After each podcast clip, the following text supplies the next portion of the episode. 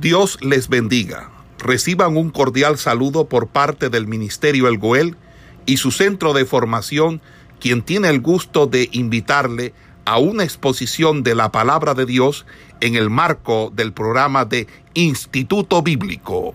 Capítulo. En la clase anterior estuvimos compartiendo el capítulo hasta el capítulo 8 del libro de Oseas. Y vimos ciertas eh, figuras a través del profeta, mostraba la condición de pecado del pueblo a través de ciertas figuras, figuras que, que son tomadas de la misma vivencia e incluso de la misma naturaleza para que el pueblo conociera, conociera y entendiera eh, el pecado en que Vamos a la Biblia, capítulo 9, junto con el capítulo 10, hace un enlace allí.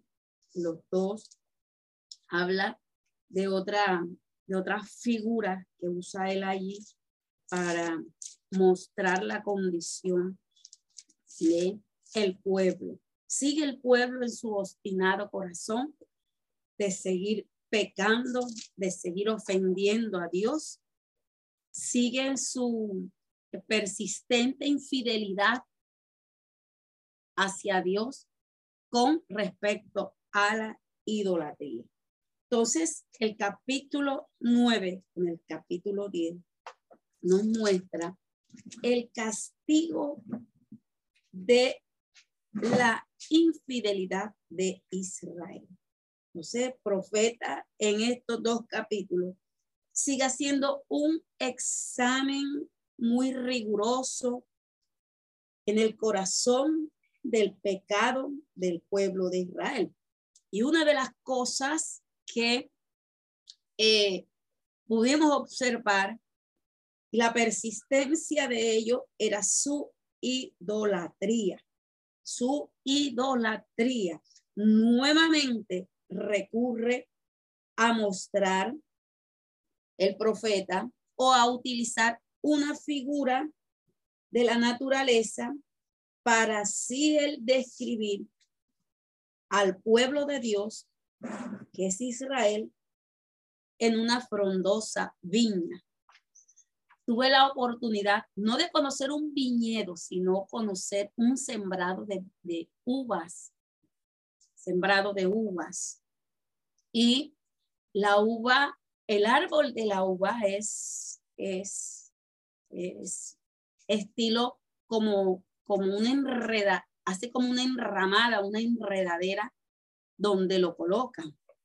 Y es una, es un, sus, hojas se, se, estiran tanto que es, ese lugar se, se ve frondoso, se ve eh, todo cubrido, lo cubren sus ramas, sus hojas y la forma como la uva, como el, ramo, el racimo de uva cae de allí. Entonces, de esta misma forma, el profeta ahora está señalando a Israel como una frondosa viña. La idea de la viña, como le decía, es que la viña se coge y se esparce, ¿sí? Porque eh, es estilo como si fuera una enredadera o un bejuco así, y él se esparce, él se estira. Y se vierte. Y cuando él se estira, comienza a vertirse en fruto.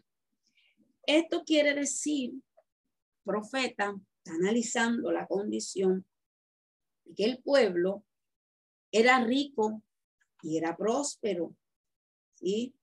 Y durante los reinados de dos reyes, que fue el rey Joás y Jeroboam II, eh, ellos no carecían de nada. Aparentemente ellos tenían una condición muy excelente, una condición muy buena. Entonces, en cuanto a esta metáfora de la viña, quiere recurrir, vamos a ir al libro de Isaías, Vamos a leer el libro de Isaías. Alguien que, que lea el libro del profeta Isaías, capítulo 5, versículo 1 al 7.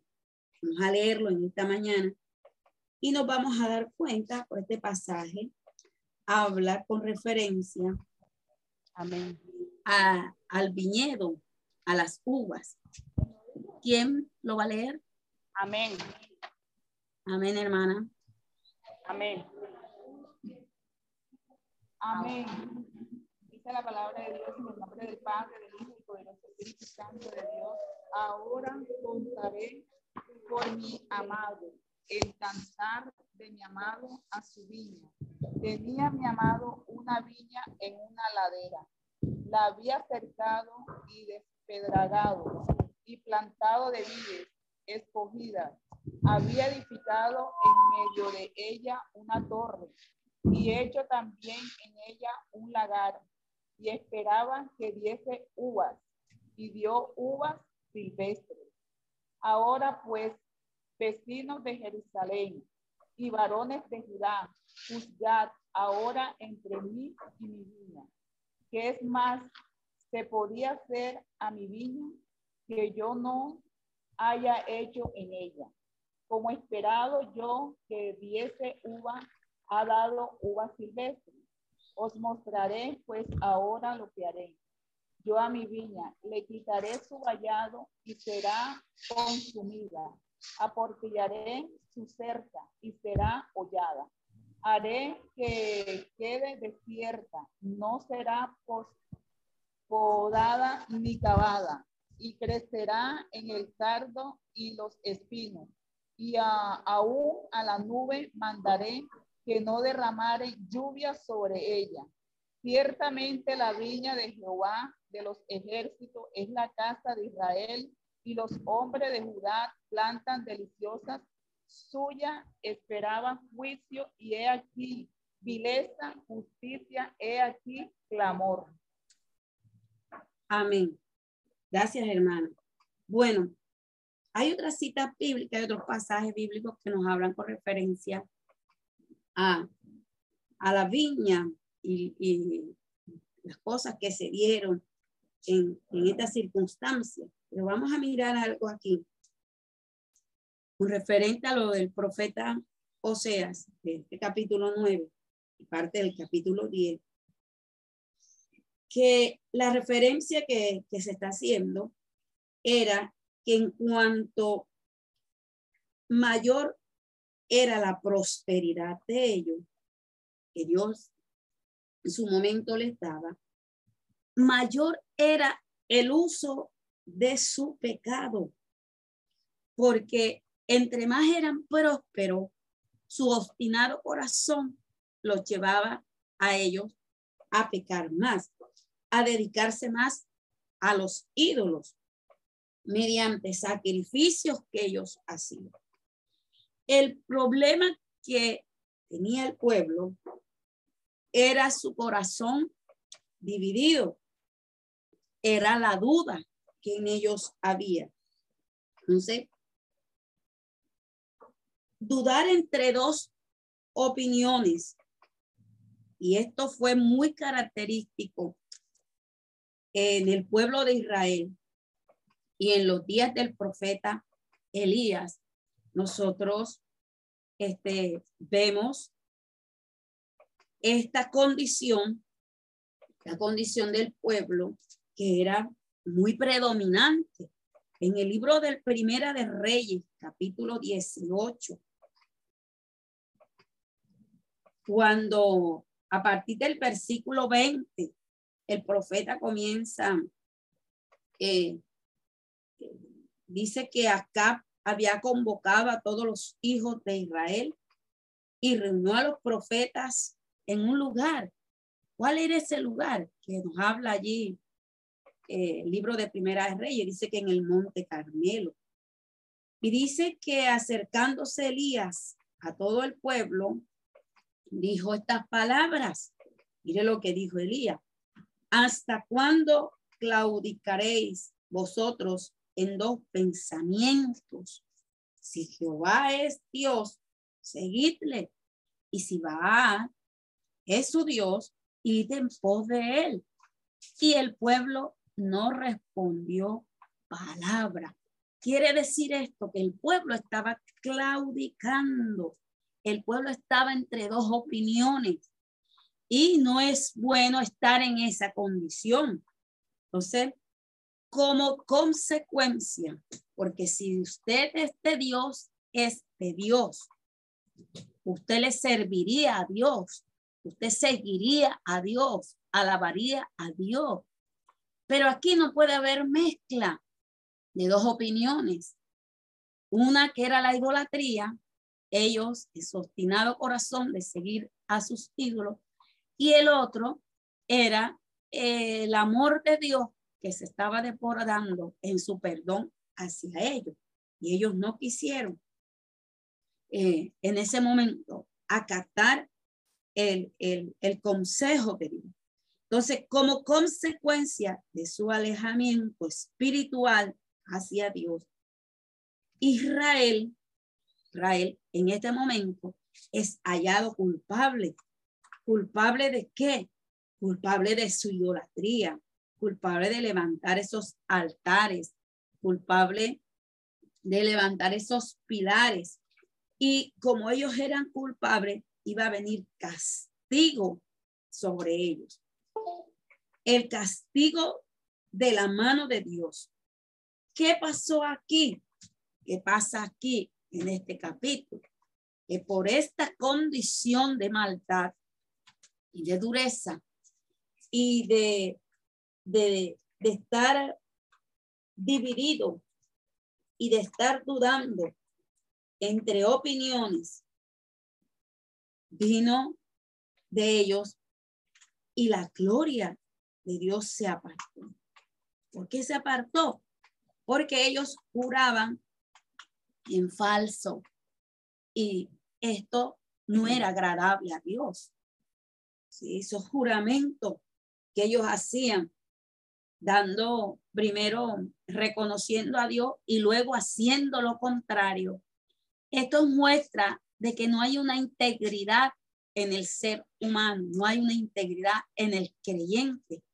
Cuando dice que es de Dios, y sus acciones lo llevan o muestra de que no está haciendo lo que él está predicando o lo que está publicando o la palabra que está diciendo. Delante de Dios el pueblo había caído en esta desobediencia. Ellos juraban en falso. Y cuando ellos establecían sus pactos toda la nación eh, cometía faltas. ¿Por qué? Porque no hacían cumplimiento de lo que prometían. Nosotros no debemos, como pueblo de Dios, hay una referencia espiritual a nuestra vida, hacer un voto que no vayamos a cumplirle al Señor. Porque una cosa que es bien tremenda y es que nosotros ni podemos jurar en vano, ni jurar por ese cielo, ni jurar por, por esta tierra, ni jurar por Dios, ni jurar por nada, ni mucho menos hacer pactos, porque el hombre no puede cumplir esos pactos. Y ellos violaron aquí, violaron eh, la palabra que ellos estaban, que habían profesado. Entonces, toda la nación había caído en esta falta. Y el juicio de Dios venía y la justicia de Dios sería aplicable a él. Entonces, una vez el profeta vuelve a ocuparse del pecado, eh, se, se, se vuelve otra vez a que ellos volvieran nuevamente a su idolatría. Los ídolos, los ídolos se relacionaban con Bet, Betabén. Betabén era un nombre burlesco que se le daba a Betel. ¿Qué era lo que eh, en Betabén se daba? Bueno, aquí lo que afloraba era la vanidad y el pecado.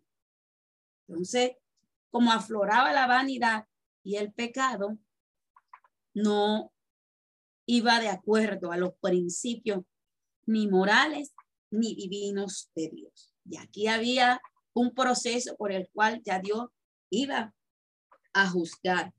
Entonces, ciertamente la gloria del Señor se había, se había apartado. Entonces, ¿de quién se había apartado la gloria del Señor? Se había apartado de Efraín. ¿Sí?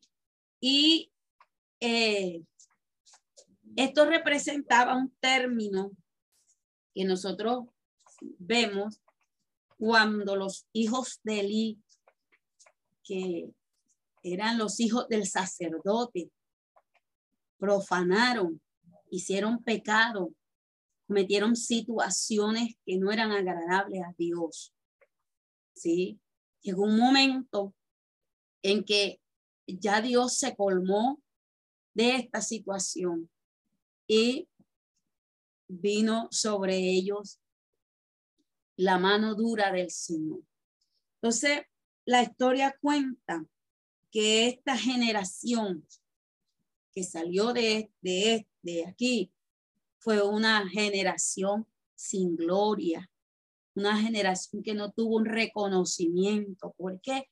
Por estar envelecida en su pecado y en su obstinado corazón de orgullo, de prepotencia, de altivez, de arrogancia, de idolatría a Dios. Entonces, el término Icabot, Icabot quiere decir sin gloria. Ya la gloria de Dios aquí se había ido. Entonces, y estaría escrito, estaría escrito de que es eh, la gloria de Dios en, letras grandes sobre el reino del norte, que la gloria se había apartado. Ahora, el pueblo sumido en esta condición, eh, los sacerdotes y el rey también tomaba parte de, de esta consecuencia. Ellos serían cortados y los lugares, lo que vendría sobre ellos era esto ellos serían cortados y los lugares altos que ellos habían construido, estos lugares serían demolidos, serían de, derribados, destruidos. Entonces, esto nos muestra a nosotros la condición del pueblo. Y por eso aquí en el capítulo 10 habla de Israel, habla de Israel, que es una frondosa viña que da abundante fruto para sí mismo. Mire, para sí mismo.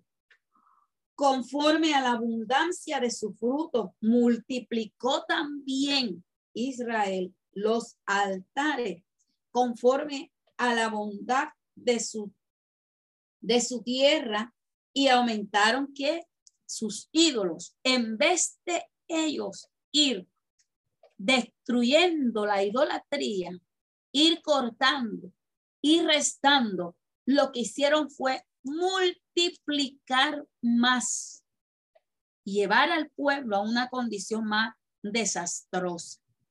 Entonces, dice aquí el capítulo 10, lo que ahorita les referí, que aquí su corazón estaba dividido y ahora ellos serían hallados culpables y Jehová demolería sus altares y destruiría sus ídolos. Entonces, ellos tenían una confianza y decían ellos en su, a su parecer, en sí mismo, de que ellos no iban a temer porque eh, dice, seguramente dirán ahora, no temeremos, rey, porque no temimos a Jehová. ¿Qué haría el rey por nosotros? La pregunta. Entonces, han hablado palabras jurando en vano el hacer pacto. Por tanto, el juicio florecerá como ajenjo en los surcos del campo. Entonces, todo esto hace referencia después de gozar un momento grato de, de buena estabilidad y de buen goce, ellos iban a pagar por sus consecuencias. Entonces, la mención que hace del espino y del cargo, el espino y del cargo que hace aquí completa completamente, hace una completud aquí del cuadro de la desolación y de, de la desolación que venía en cuanto al uso que ellos hicieron de su pecado y de la idolatría. ¿Por qué? Porque el objeto de la confianza de ellos fueron los ídolos. Ese fue el objeto. Ellos confiaban más en los ídolos que en lo que Dios podía hacer por ellos. Entonces, con el derrocamiento del rey, el pueblo en este momento se encontraba sumido en su desesperación. Y aquí comienza eh, a dar latidos más, más seguidos su corazón. Se comenzaron a desesperar y viene sobre ello un profundo eh, deseo y ya ellos se dan cuenta de que venía un fin trágico que el fin más trágico que venía, ellos iban a ser los primeros en que iban a caer. ¿sí? Entonces, una de las cosas que nos habla a la Biblia es en cuanto a nuestra condición. Nuestra condición nos, nos, nos, nos debe llevar a, a una actitud, una actitud de reconocer nuestras faltas y nuestros errores delante de Dios. Porque cosa horrorosa, horrenda, es caer en manos del Dios vivo. Y ellos habían provocado por su condición de pecado al pueblo, a Dios, llevaron al pueblo y luego ofendieron a Dios con sus acciones y sus actitudes desagradables delante. Entonces, estos dos capítulos nos dejan una lección bien, bien grande, bien hermosa, y es eh, ser de una sola pieza en el Señor. No claudicar entre estos dos pensamientos de una, no pueden salir de una fuente, agua dulce y agua salada. O eres de Dios o no eres de Dios. O eres de los ídolos o eres de Dios. Pero no podemos estar en estas dos condiciones, porque vendría destrucción como vino en estos momentos sobre ellos. Amén, mis amados hermanos. Amén. Gloria a Dios. Bueno, seguimos en esta mañana. ¿Quién puede levantar la mano y hacer un resumen del capítulo 11, 12, 13 y 14 en su debido orden y culminamos el libro de Oseas. Sacrificaban y a los ídolos ofrecían. Entonces, eh, esto muestra, ¿sí? cuando Dios quiere hablar de su infinito amor por la nación de Israel, muestra que ese amor se inició apenas cuando comenzaba a constituirse como una nación, como lo que él quería formar en ellos era una nación. Y en medio de, eh, del terrible proceso de la esclavitud en Egipto, cuenta la, la escritura, dice que Dios amó a Israel. Y desde los primeros tiempos de su historia, de esa misma forma, él mismo lo dice. Y en ninguna parte de la Biblia leemos que Dios tenga que explicar ese amor o, o, o defenderlo como para justificarlo. Su amor es soberano. Todos nosotros conocemos de la grandeza de Dios y también nos ha tocado a nosotros. Su amor es grande, es sin límite eh, eh, eh, y Él ama. Ama porque, porque Él ama, porque Él es amor, porque Él es también perdón. Entonces, fue ese amor el que motivó a Dios a liberar a su pueblo de la esclavitud en Egipto. O sea que este término, esta frase con que inicia este capítulo es bastante llamativa, ¿sí? Porque esto nos remonta, nos recuerda, nos lleva a recordar el proceso por el cual Israel pasó en Egipto. Si hubiese sido otro Dios, no le importa de mirar la condición que ellos estaban viviendo y los deja allí a manos de Faraón que hubiera acabado con ellos. Pero en su corazón estaba el deseo y el anhelo de levantar esa nación, de crear un pueblo santo, una nación santa, diferente, apartada del mal, que todas las naciones que ellos tuvieran alrededor vinieran donde ella, ella fuera eh, el, lo, fuera el primero. Sí, porque de esta misma forma Dios demostró allí su amor. Entonces, de esta misma forma, Dios llama a Israel no tan solo hijo, sino mi hijo. Esto revela aquí una relación que hay de pacto que nunca nunca podrá disolverse. Dios los sigue amando de la misma forma que desde el comienzo les amó en la actualidad por causa de, de, los padres. Entonces, si nosotros nos damos cuenta,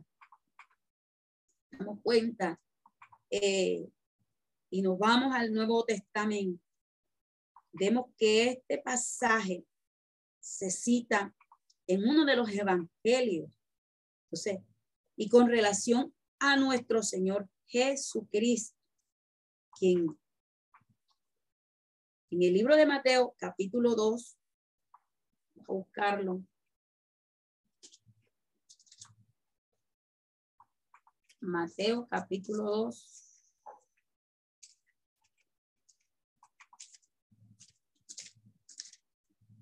en el versículo 15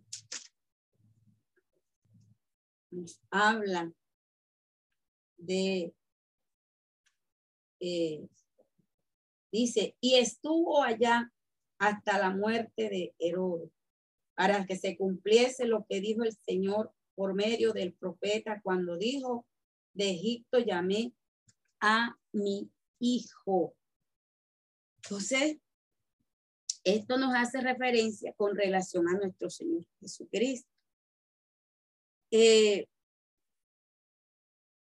ninguno de estos dos, Oseas, de pronto Mateo, eh, de pronto, ajá, su momento, aquí concuerda la palabra y ellos de pronto nunca pensaron.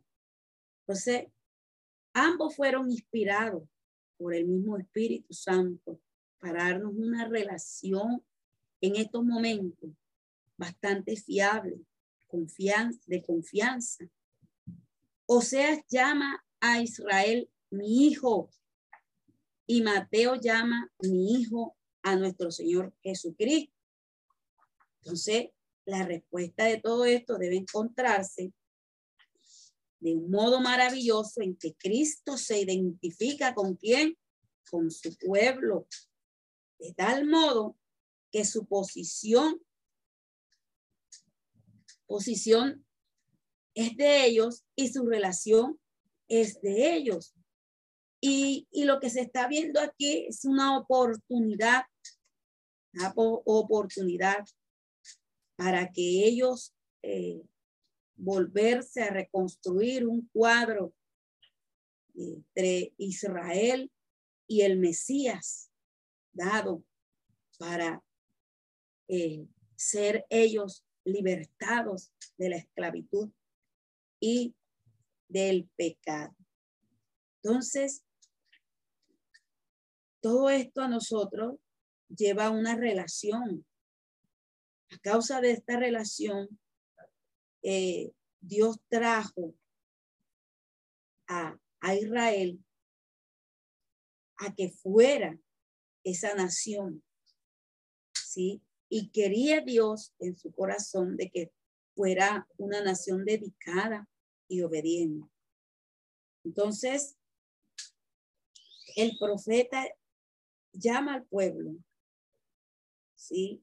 Para que el pueblo anduviese en esas sendas de justicia y que ese proceso de ellos, de alejamiento hacia Dios, se volviera nuevamente en ver la oportunidad que Dios le estaba dando a este pueblo, a esta nación. Esto con referencia al capítulo 11. Ahora, ¿qué hermano puede el capítulo 12 hacer eh, su aporte? Amén, hermana. ¿Quién me habla? La hermana Fanny. Yo pregunto quién me habla porque, ajá, hay grupo, en, hay varios, varias personas a veces. Bueno, hermana Fanny. Hermana, en el capítulo 12 dice la palabra de Dios, Efraín reprendido por su falsedad y opresión. Lo, lo hemos partido, lo he partido en varias partes. El primero, el engaño profundamente arraigado de Israel. Israel confía en tratos y alianzas con las naciones de su alrededor.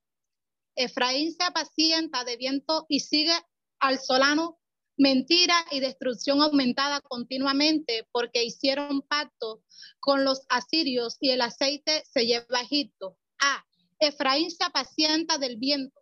Los ídolos y alianzas foráneas en las que Israel confía son inútiles. Es como intentar alimentar al viento. El solano no solamente está vacía, sino que son sino que son peligrosas y destructivas. El solano era y aún es en todos los países un viento torrido, debilitadamente perjudicial. B, porque hicieron pacto con los asirios y el aceite se lleva a Egipto. En lugar de confiar en Jehová, Israel confiaba en los tratos y pagos de los super, superpotencias que le rodeaban. Era necio de parte de ellos el pensar que Asiria y Egipto eran más poderosos o confiables que Jehová. Del 2 al 6, el antiguo Jacob es un ejemplo del engaño presente de Israel. El pleito tenía Jehová con Judá para castigar a Jacob. A.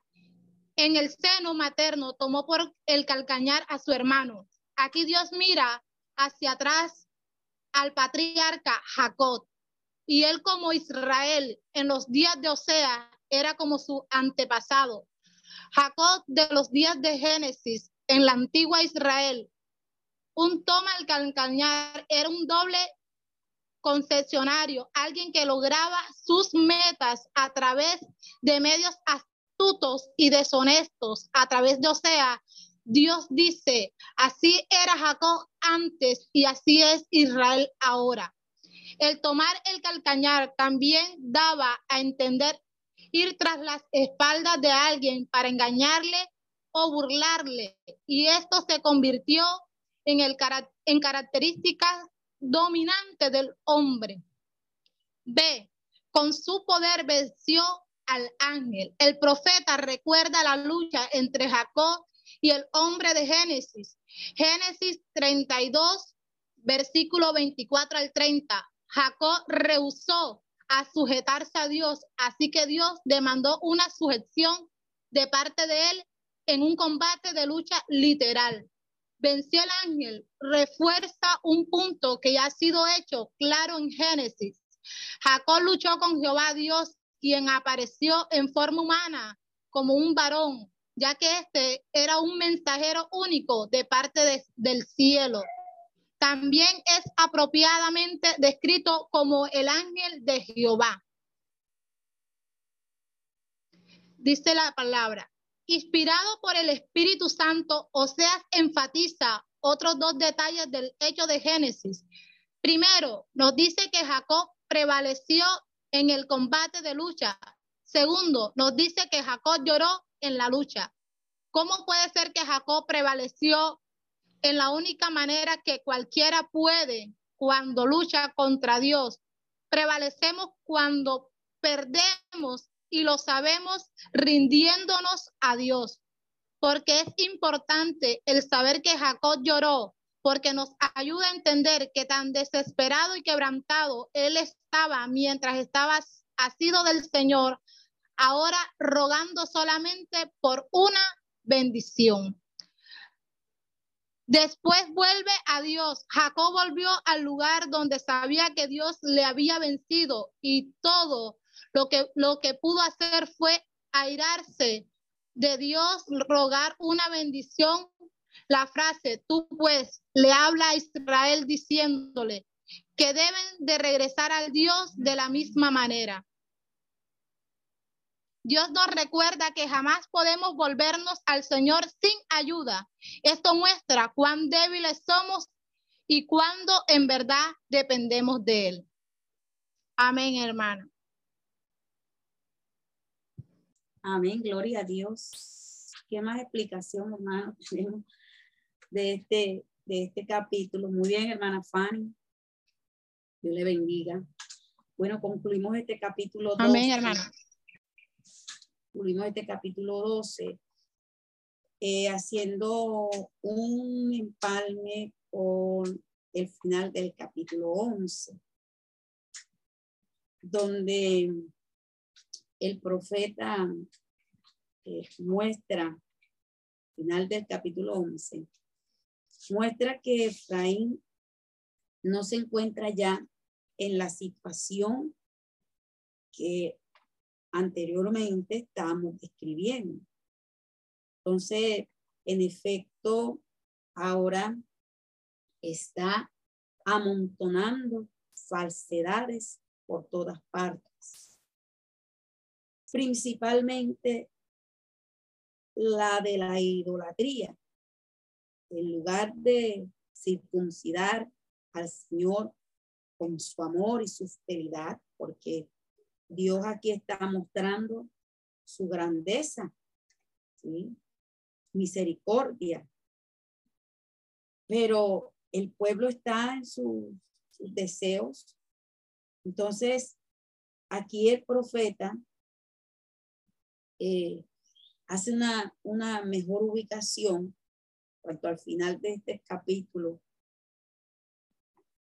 Muestra que ya Efraín no se encontraba en esta situación, sino que estaba en una situación más grave, más grave. De hecho, la reina Valera dice, e-, Efraín reprendido por su falsedad, falsedad y por su opresión. Era una situación bastante precaria, la que se está viendo, eh, la que se acaba de escribir, está amontonando falsedad por todas partes. Eh, se ha rodeado de mentiras.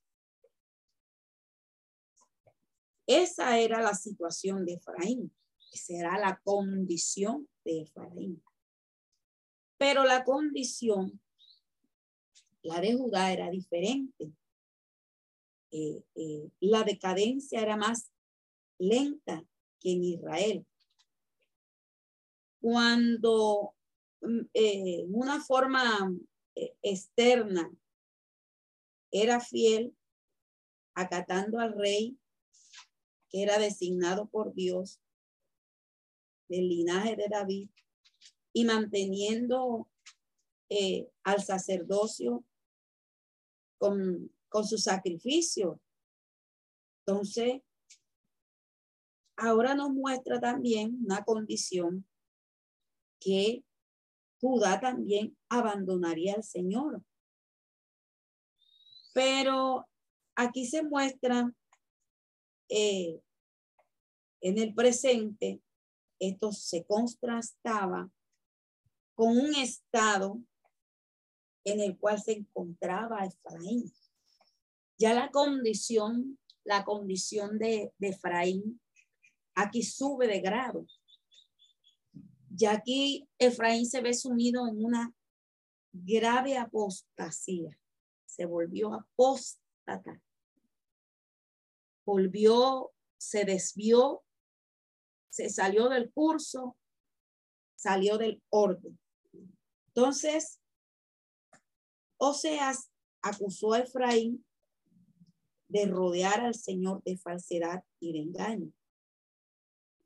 Ahora la tarea era demostrar que Israel había sido tan desleal contra su Dios y que había quebrantado los pactos que, que ellos mismos habían establecido con el Señor. Entonces, de esta forma ha sido así en la historia de la humanidad. Las actitudes manifestadas parte del hombre hacia Dios determinan las actitudes hacia el mismo hombre. Aquí habla para no irme tan lejos, porque la hermana una explicación allí. Aquí habla de que Efraín se ha estado alimentando de viento. Yo hago una pregunta, ¿de qué, qué alimentaría el viento? ¿Qué clase de alimento era el viento? Si viento ser una brisa, puede ser un soplo o algo. Yo creo que, que, no llevaría este alimento para, para, para su estómago. Un alimento, esto hace referencia a un alimento muy precario, por no describir eh, otra cosa que de pronto eh, aplicaríamos aquí. Entonces, eh, la condición es que él ha estado yendo tras el viento del este y la aplicación que hace sea alimentarse de viento es una descripción de lo que estaba haciendo en estos momentos Efraín. Efraín se había ido en búsqueda de cosas que no estaban en el orden divino. Ya Efraín aquí estaba en búsqueda de cosas vanas, las cosas vanas son efímeras, no tienen una consistencia en la cual usted podía afirmarse. Una cosa vana eh, no tendría provecho alguno. Entonces, el viento del este es el siroco Viento siroco era el que provenía del desierto que está al oriente de Palestina. Era un viento seco, un viento abrasador, y además era un viento devastador.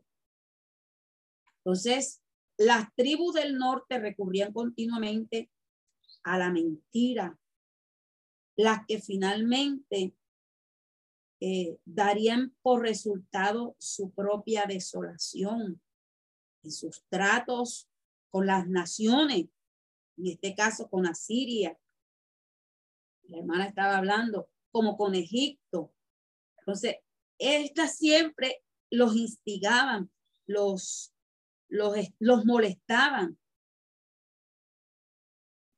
Un poder contra otro se levanta.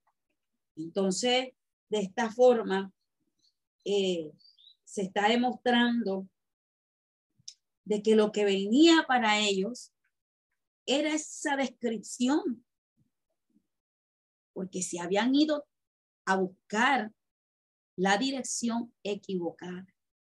Y el viento eh, que habla aquí era la vanidad a que, de que ellos se estaban alimentando y la situación de sequedad y de devastamiento que venía sobre el pueblo. Entonces, Judá tampoco estaba exenta de esta culpa. El Señor también tiene en, algo en su contra. Había caído en la idolatría y durante, el reinado de Acaz nos habla en Segunda de Reyes, el juicio de Dios debe, debía caer sobre toda la nación. Entonces, llamada aquí, esta nación, llamada aquí con el nombre de Jacob. Mire, la hermana dio una muy buena descripción acerca de Jacob. Jacob era un príncipe de Dios. Entonces, los que han interpretado el relato de la vida de Jacob en el libro de Génesis. Todos hemos conocido esta historia. Eh, de tal modo eh, que se hacen dos referencias, cómo era y luego hacia dónde llegó. Entonces, eh, Oseas Oseas aquí está ilustrando al patriarca.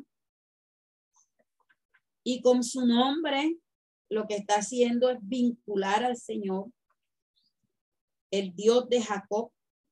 Se puede eh, describir con fidelidad, con fidelidad hacia Él. Entonces, eh, de Jacob, el que siempre buscó las bendiciones espirituales. Tal, tal, tal vez eh, las haya buscado antes del tiempo señalado. O algunos escritores describen que la buscó en un mover de su deseo. Pero lo cierto es que anhelaba ansiosamente las cosas del Espíritu de Dios y de la vida espiritual. Entonces, esto es algo que no se puede negar, porque la forma como él consiguió la bendición para algunos es objeto de crítica, pero mirándolo desde un punto de vista espiritual, está demostrando de que él se inclinaba por conseguir estas cosas espirituales. Entonces aquí se le recuerda a la nación las experiencias de Jacob y que siempre buscó el favor del Señor, e incluso en sus momentos de flaqueza y duda. Pero los israelitas no apreciaban los caminos de Juan. Aún en el vientre de su madre, Jacob trató de obtener la bendición de ser el primogénito y ya adulto estuvo dispuesto a luchar por toda la noche, como nos habla el libro de Génesis, capítulo 25. Estuvo dispuesto a luchar con el ángel de Jehová para obtener la bendición del Señor. Allí fue donde la obtuvo. Entonces su fortaleza residía en, su debilidad, consciente de que consistía eh, en tocar en su muslo descoyuntado. Entonces, cuando ya Jacob no puede seguir luchando, recurrió al llanto y a la súplica, prevaleciendo de este modo con respecto a Dios y recibiendo el alto honor de llamado Israel, príncipe de Dios.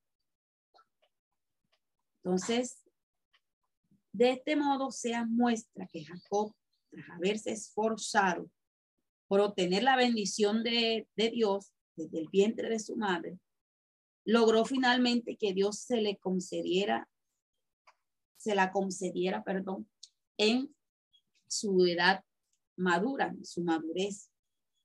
Entonces, toda esta muestra eh, de que mientras Jacob prevaleció con respecto a Dios, los israelitas se vieron dominados por los ídolos. Dios halló, a, al profeta, perdón, Dios halló a Jacob en Betel. Eh, y por segunda vez, cuando venía, nos habla el libro de Génesis, capítulo 35, pero ese mismo lugar lo había convertido eh, sus descendientes, sus descendientes en el, en el centro de adoración de ídolos en Betel. Entonces Jacob trató de, eh, de limpiar su casa, la idolatría, toda la idolatría.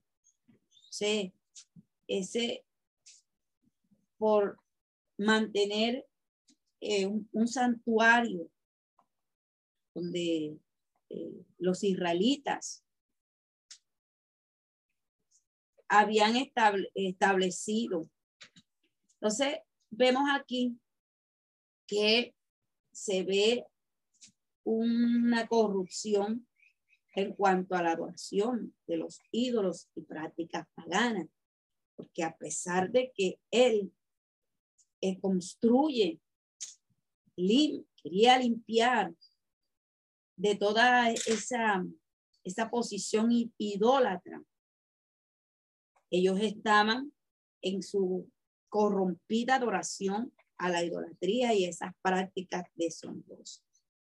Dios extendió su gracia divina sobre él y se extenderá también, eh, como lo muestra aquí el profeta Oseas,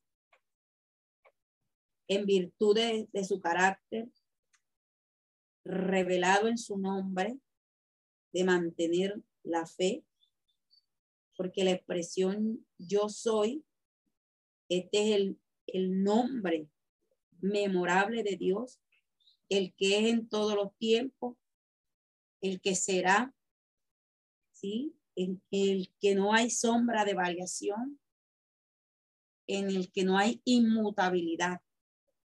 Entonces, eh, todo esto nos lleva que este capítulo una clara relación de lo que en lo que él fue reprendido, lo que se muestra.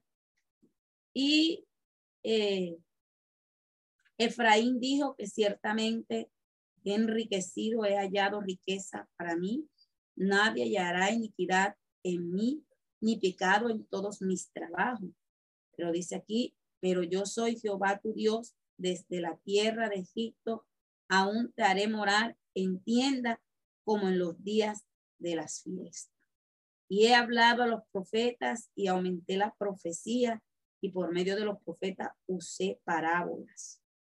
Entonces, todas estas cosas nos muestran de que Efraín había provocado a Dios con amargura para hacer recaer sobre él la sangre que había derramado su Señor. Entonces, ellos pagarían por toda esta, esta consecuencia. Rápidamente, capítulo 13, un hermano. ¿Quién puede ya compartir el capítulo 13? Aló. Se fueron. Amén. Estamos aquí, el capítulo 13. Estamos aquí, pastora. Gloria a Dios. El capítulo 13. ¿Se escucha, ¿Se escucha bien, pastora? Se escucha un poco de eco. tocaron fondo cuando buscaban a Jehová Dios. Nunca los dejó avergonzados, por el contrario, las demás naciones temblaban al escuchar de ellos, pero pecaron con su idolatría, trayendo a sí mismo muerte y destrucción. No podrían permanecer ellos en su condición. Dios les recordaba que el único que no cambiaba era Él. Y si no había pronto arrepentimiento, un arrepentimiento sincero, la palabra sería cumplida. estaban pasando, estaban pasando por su mejor momento, dejando así de un lado al Señor como hijos desagradecidos. Dios iba a castigarlos como un, como un animal mata a su presa. Sin embargo, les mostraba una única esperanza de salvación y era Él, él era la esperanza, Él era la salvación si se volvían de corazón al Señor. Quería que le dieran su lugar. El rey de reyes siempre fue Dios, el gran yo soy. Aunque pidieron rey, Saúl le falló. Saúl, Saúl no hizo la voluntad de Dios. Saúl le falló al pueblo, le falló a Dios. Pidieron rey, pero Dios siguió siendo fiel, siguió siendo fiel. Le vendría mucho dolor a Israel, pero Dios podía redimirlos en cuanto quisiera. En cuanto ellos mostraran un arrepentimiento genuino, Dios podía redimirlos. Israel, Efraín eran rebeldes. Les era difícil ir en pos solo de Jehová. Amén. Amén. Así es. Bueno, eh, este capítulo 13, capítulo 13 eh, va también pegado al capítulo 12, donde vimos eh, la condición, nos habla aquí de Jacob, nos habla también de Efraín el cananeo, ¿sí? Los cataneos eh, nos habla con referencia el profeta aquí, les, les aplica el sobrenombre de Canaán. Eran sus mercenarios, unos contemporáneos y mercenarios. Entonces, la palabra en la versión Reina Valera se tradujo como mercader corresponde al vocablo que en hebreo se usa como Canaán. Los cananeos, o también conocidos como los fenicios, fueron los grandes mercaderes de la época.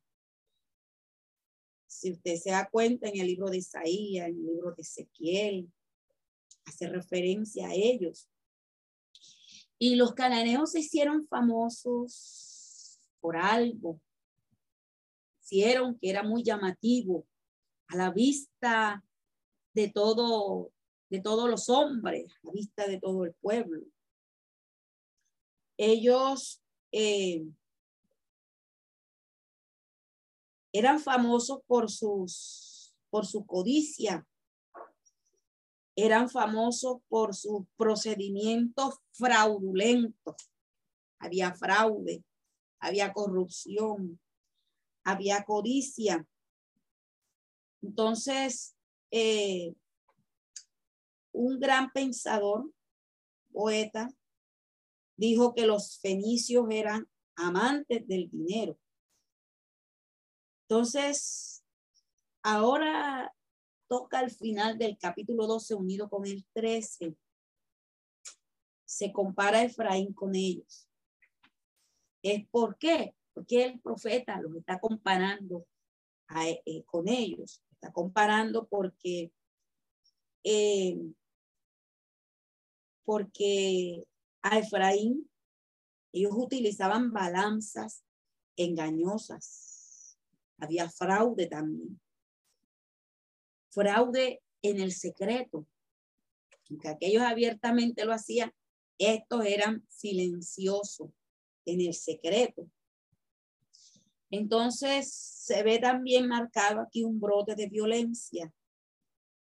Se ve claro que estaban violando continuamente los mandamientos de la ley de Dios, porque si no había sinceridad, no había fidelidad. Donde no hay estas cosas, hay engaño. Donde hay engaño, tiene Satanás sus uñas allí metidas, porque recortemos que Él es el padre de toda mentira y Él es el engañador.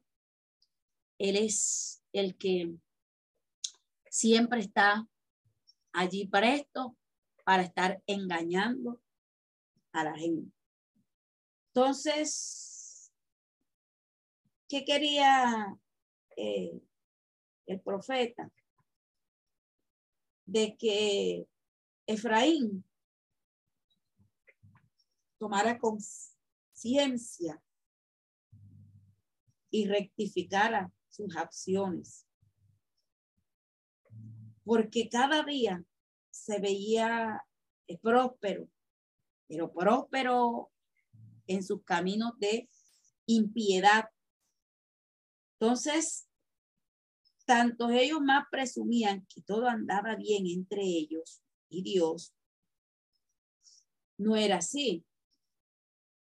Eh, porque la prosperidad misma no era buena, porque ellos andaban en el mal. Y la labor del profeta era denunciar el pecado, era denunciar que ellos estaban equivocados. Entonces, vendría sobre ellos y, y el predicador tenía razón cuando dijo, por cuanto no se ejecuta, luego sentencia sobre la mala obra, el corazón de los hijos de los hombres está en ellos dispuesto a hacer el mal. Efraín confiaba en su integridad, se jactaba de que nadie podía encontrar iniquidad en él. Y se calificaría más adelante o que lo, lo señalara o le, o le viera. Entonces, convencidos ellos de que Dios no estaba mirando su actitud pecaminosa. De todas formas, se habla en este capítulo de unas misericordias que fueron multiplicadas. Dios estaba tratando ahora con un pueblo en el que antes no hubiera tenido un trato alguno. Era la misma nación. Ya lo conocía, los había sacado de Egipto con grandes y, tremendas plagas. Fueron derribados aquellos dioses, derrocaron cada deidad. Dios derrocó cada deidad que, lo que nos habla el libro de, de Éxodo, referencia a cada ídolo con que fue tocado, enviado esas plagas, era para derribar cada uno de la forma idolátrica que ellos habían estado sumergidos. Cada una de esas figuras representaba un ídolo que ellos adoraban. Por eso Dios decide destruirlo. enviarle las plagas para que ellos comprendieran que eran unos meros ídolos y que no podían hacer nada para ellos. Entonces, ahora el profeta se sumerge en el, en el, en el fondo del asunto. ¿Sí? Habla de Galat, que Galá es iniquidad. Entonces, Galá era totalmente falsa, por cuanto ella estaba saturada de idolatría. Y como hablábamos ahorita, la idolatría lleva al pueblo a un sincretismo religioso, a una forma de vivencia de no creer, sino a sus ídolos, ir a espalda de Dios. La idolatría lleva una corrupción moral, espiritual y también física, porque aunque ellos querían que estaban haciendo lo bueno, también fueron, eh, podía tocarles la destrucción, la devastación que está hablando aquí el profeta. Entonces, hablaba de Galar, que era totalmente falsa, que era, estaba saturada de idolatría. Entonces, eh, vemos aquí una vez más el profeta este, recurre a todos estos momentos para hablar y la forma con que concluye este capítulo 12 prosigue al 13. Recuerda el profeta los días del pasado cuando Efraín era honrado en la nación, cuando hablaban todos eh, y los hombres respetaban el poderío. Entonces, vemos aquí que la infección se ha extendido. Efraín ha multiplicado aún más sus ídolos, haciéndolo a sus antojos como ellos querían. Eh, utilizaban eh, unas comenzaron ellos a utilizar y a inventarse y a tener destreza para fabricar imágenes que no tenían ningún valor y que no eran más que una obra hecha de manos de hombre. Eh, esto muestra también el culto que ellos ofrecían a la idolatría. Eh, el adorar, el adorar a los ídolos fue un acto desagradable para Dios. Y luego, ¿qué hicieron, e-, ¿qué hicieron ellos? Le rendían homenaje a las imágenes que eran vanas y eh, también esto llevó a transferirse a los objetos naturales. Entonces, ya aquí la idolatría colmó, rebosó la copa. Y de adorar a las criaturas, Efraín estaba condenado a desaparecer. Entonces, aquí se le compara con la niebla de la mañana, el rocío, el tamo y el humo de las chimeneas. Todas estas cosas tienen una propiedad que le es común. ¿Sí? Porque si usted se da cuenta, la comparación que hace con la niebla de la mañana Usted se levanta bien temprano, mira hacia su alrededor o mira hacia, hacia las montañas y ve cómo la niebla cubre las montañas. A veces los, días que tenemos así nublados. Pero pasados ciertas horas Usted va y observa otra vez y ya esa niebla no está, se fue, desapareció. ¿Sí? Eso habla del rocío de la mañana, el tamo y el humo de las chimeneas.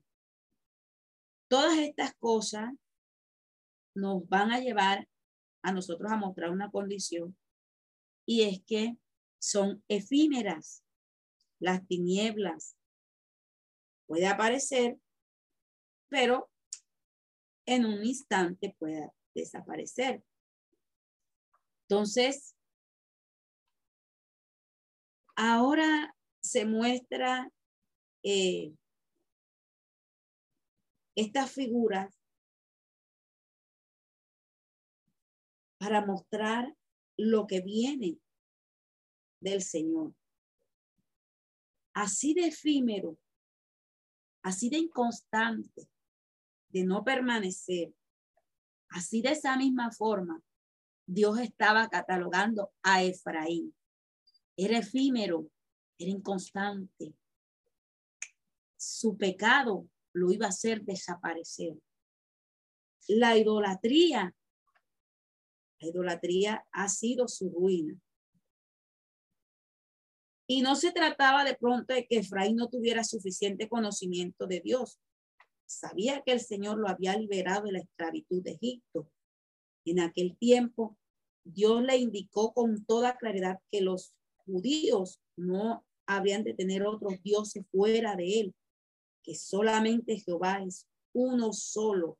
Jehová iba a ser su salvador, Dios iba a ser su cuidador, su ayudador, su sustentador. Entonces, los israelitas ahora eh, pueden olvidarse de Dios, pero el Señor no se olvida de ellos ni de su ingratitud. Será para ellos como un león, un leopardo, un oso, una fiera del campo. Ya o sea, les había profetizado que Dios sería como un león para su pueblo. Y estas, todas estas, eh, todas estas referencias a que estaban sumergidos ellos, se veía señalado ya el, el final.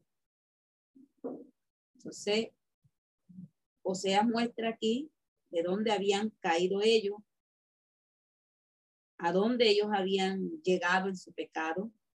Dios los devorará como lo haría una leona. Dios desgarraría su eh, corazón con el fin de penetrar hasta lo más profundo. Entonces las advertencias que se dan aquí, en este capítulo final, eh, se requiere un corazón que esté dispuesto y un corazón obediente para seguir el camino del Señor. Viene el momento ya culminante, el momento final, momento en el cual se le se viene la destrucción, donde el pueblo está contra el Señor y su única ayuda eh, que tenía verdadera e-, era él. Ahora este, viene eh, la situación. Se compara a Israel con la madre a la que le vienen repentinamente los dolores de parto Luego se le compara con el hijo cuyo nacimiento significaba alivio para las madres y, para el pequeño. Entonces, algunos ven en este pasaje una continuación de la amenaza del Señor. Y otros consideraban que era una promesa que venía de gloria para él. Entonces, sea ha estado hablando de una situación que fácilmente podría dar como resultado la muerte y que a veces eh, ahora lo que se veía era que el Señor promete la muerte, ¿sí? Y de la muerte Dios también eh, obra en su misericordia la gracia. Y la gracia resplandece desde el medio de las palabras de juicio. El Señor que, que ha amenazado eh, se ha de presentarse como un león, como un oso, como una bestia feroz. Se aquí muestra que se predice que viene un futuro y Dios tiene propósitos de misericordia y de redención. Cuando el Señor dice que la compasión está oculta a su vista, eh, no está diciendo con ellos que no eh, presentar atención a los corazones arrepentidos, esto era una enseñanza que Dios les estaba dando y lo cual quiere decir es que ellos se han propuesto en su obstinado corazón a no arrepentirse de toda su maldad. Pero viene un juicio final. Dios declara eh, que no modificará su propósito de ejecutar sus promesas a Israel. Y lo mismo que en el viento abrasador del, e, del este que le, hace, eh, le haría a Efraín. Entonces, muestra también el, el retrato que vimos ahorita de la fruta y habla de que a pesar de, esa abundancia de fruta, Dios lo que estaba esperando, que el final de este, de este capítulo, de que ellos pronunciaran, pronunciaran su arrepentimiento. ¿Sí? En muchos sentidos, el último capítulo es el más bello de toda la profecía y constituye una conclusión apropiada para toda la serie de, discursos proféticos que se dieron en todo el desarrollo de la profecía. Nos hace pensar en las verdades que contiene el capítulo 2, las grandes eh, acusaciones referente a su, a, pecado. También nos muestra eh, una exhortación. Se repite aquí una vez más. Entonces hay una declaración, vuelve, oh Israel, a Jehová Dios. Este ruego expresa un gran anhelo por parte de Dios de que su pueblo pueda hacerlo así sin demora. Su caída se debió a su propio pecado, pero ahora hay ante ellos un, nuevo despertar, un nuevo día, una nueva oportunidad.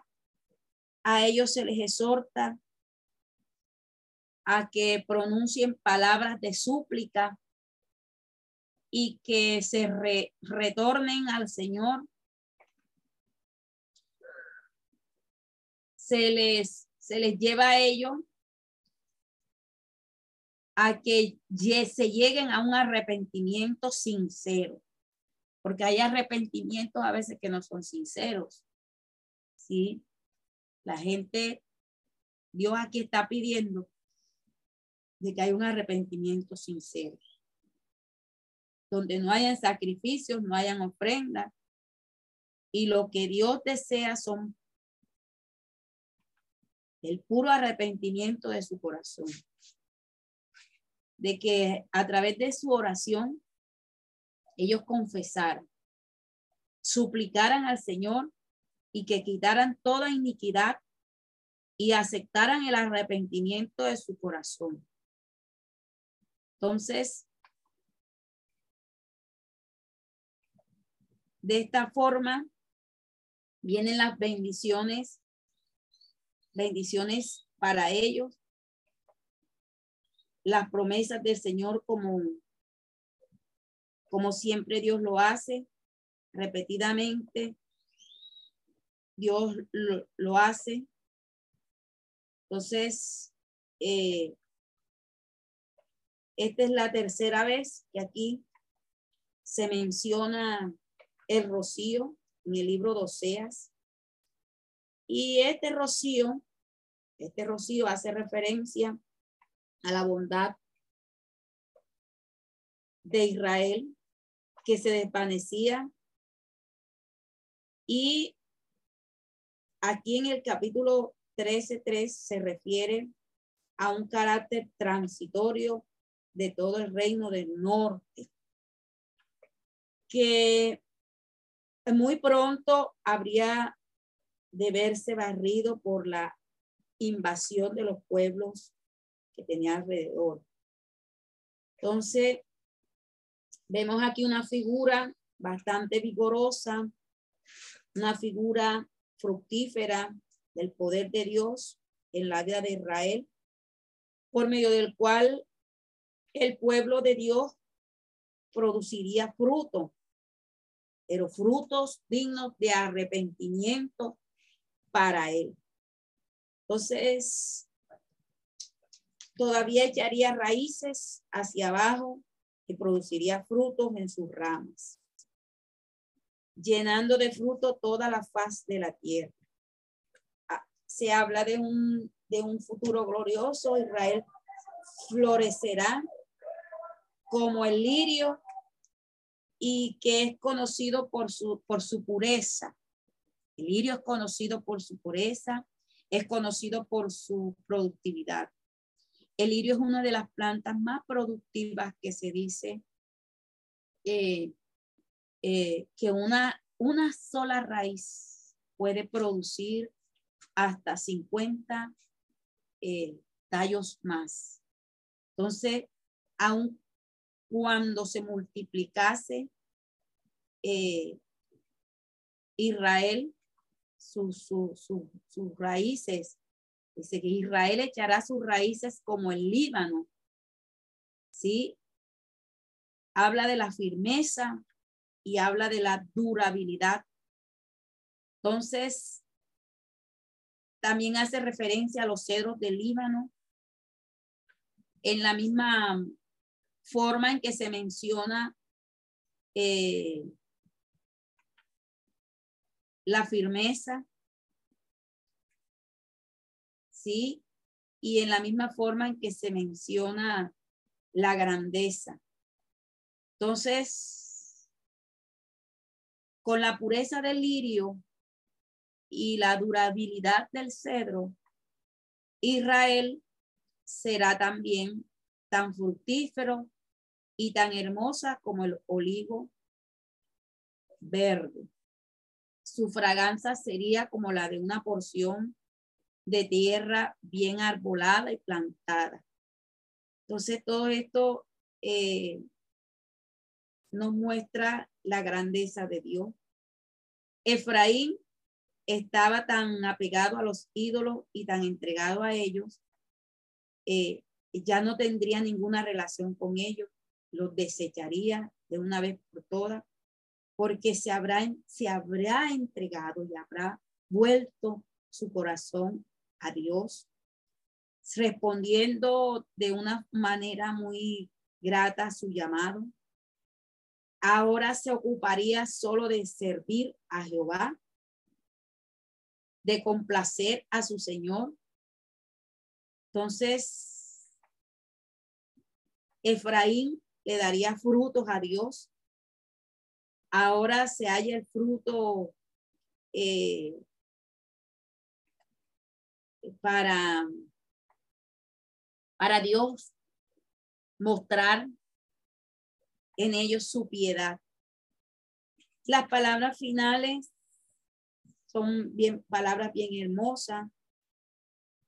Eh, el, el último versículo de la, de la, de la profecía dice quién es, ¿quién es sabio para que entienda esto y prudente para que lo sepa? Porque los caminos de Jehová son rectos y los justos andarán por ellos, mas los rebeldes caerán en ellos.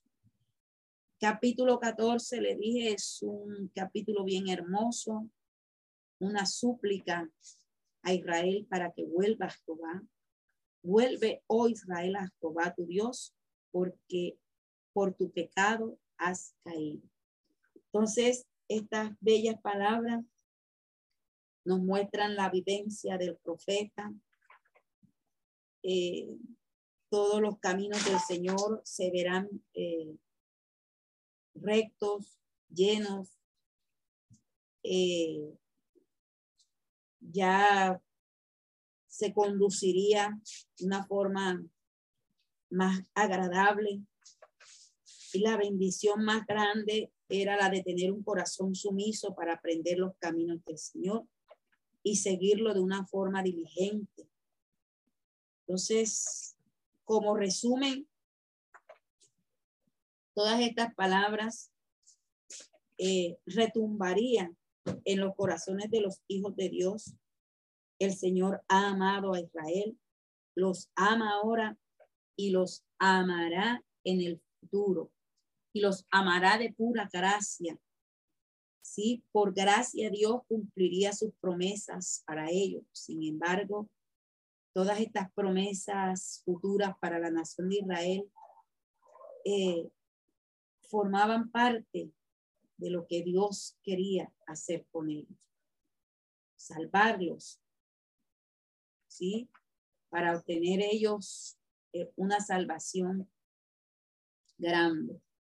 Entonces, la senda que nos queda a nosotros y experiencia de este profeta que nos deja una lección bien grande es seguir la senda del Señor en obediencia, en rectitud, en ser de una sola pieza, en no claudicar en nuestros pensamientos ni nuestros deseos, sino todo direccionado por el Señor. Amén. Gloria a Dios. Concluimos el profeta Oseas esta mañana. Esperamos que este estudio haya sido de bendición para su vida y ministerio. A Dios sea la gloria. Este es el Ministerio El Goel, vidas transformadas para cumplir el propósito de Dios.